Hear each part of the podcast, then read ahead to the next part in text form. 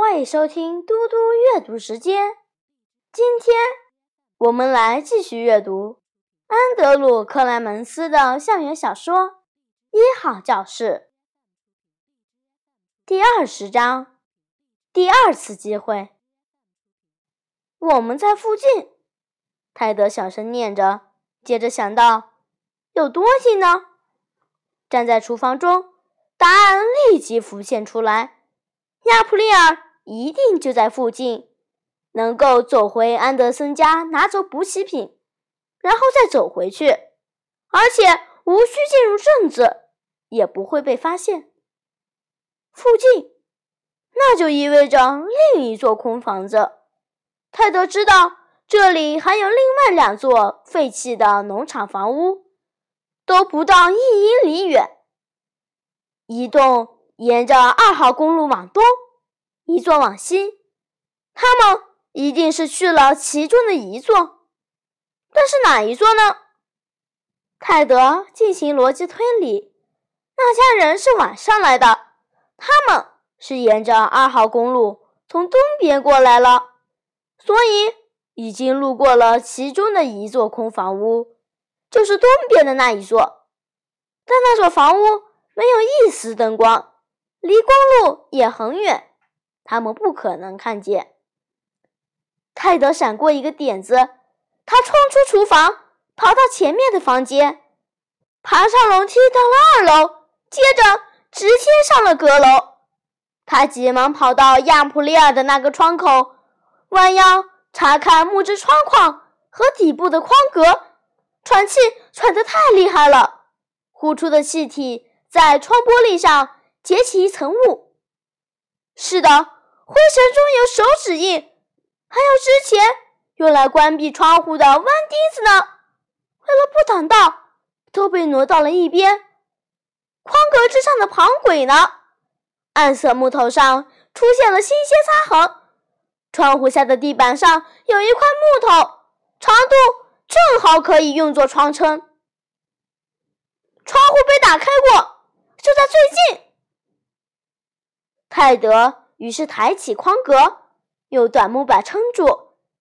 他探出头向左看，接着向右看，看到了是科切斯基家的农场，看得清清楚楚，一派荒芜，被杂草埋没，而且离得并不太远。泰德笑了，制定紧急逃亡计划，以防需要之需的，并不是亚历克莎。是亚普利尔，他早就找到了另一处藏身之地，沿着公路一直走，就是从这扇小小的窗口看出去找到的。泰德确定那三人现在就在那座农场房屋里，他敢拿全部积蓄下注。他所在的位置是整个大草原的高处，能看见下午的阳光在大地上。投下长拖拖的影子，泰德觉得自己仿佛被赐予了第二次机会，一次改正的机会，能够起到真正帮助的机会。亚普利尔想要自己去找他，还有他的家人，所以他才会留下字条，而他确实找到了。亚历克莎知道自己。还想给他们提供帮助，而他也确实这么想。但是他们需要的是怎样的帮助呢？当然了，他可以继续偷些食物给他们，但这就像是篱笆桩断了，拿布些胶带去粘。这些人需要的是彻底的修补，他们需要，他们需要一切的一切。他们的问题在泰德看来如此庞大，如此复杂，就他自身的技能、天赋和经验来说，要为他们找到解决之道远远不可能。泰德知道这不是在读神秘小说，他可以中途停下来，花时间自己猜测结局。如果没猜对也没关系，因为在一本书中。结局早已设定好了，一切都解答清楚了，只等着他翻到最后一章。读书的时候，他所需要做的就是继续阅读而已。不，现在可不是在为神秘小说解谜，而像是在解谜生活，真实生活。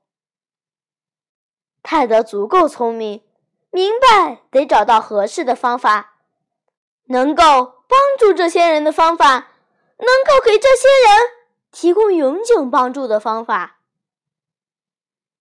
他再次试着将自己置于亚普利尔的立场上，但毫无头绪。爸爸突然去世了，离开了生活的城镇、学校和朋友，他已经失去太多了。他们全都是。泰德觉得很无助，但明白这样不对。男童子军的箴言就是做好准备，而不是保持悲伤。但泰德觉得，对于这件事而言，根本准备不好。他关上阁楼小窗，走到楼梯口，下楼，每走一步就觉得少了一份确信。等到走完楼梯，下到黑暗潮湿的地窖里时，他感觉到彻底的挫败。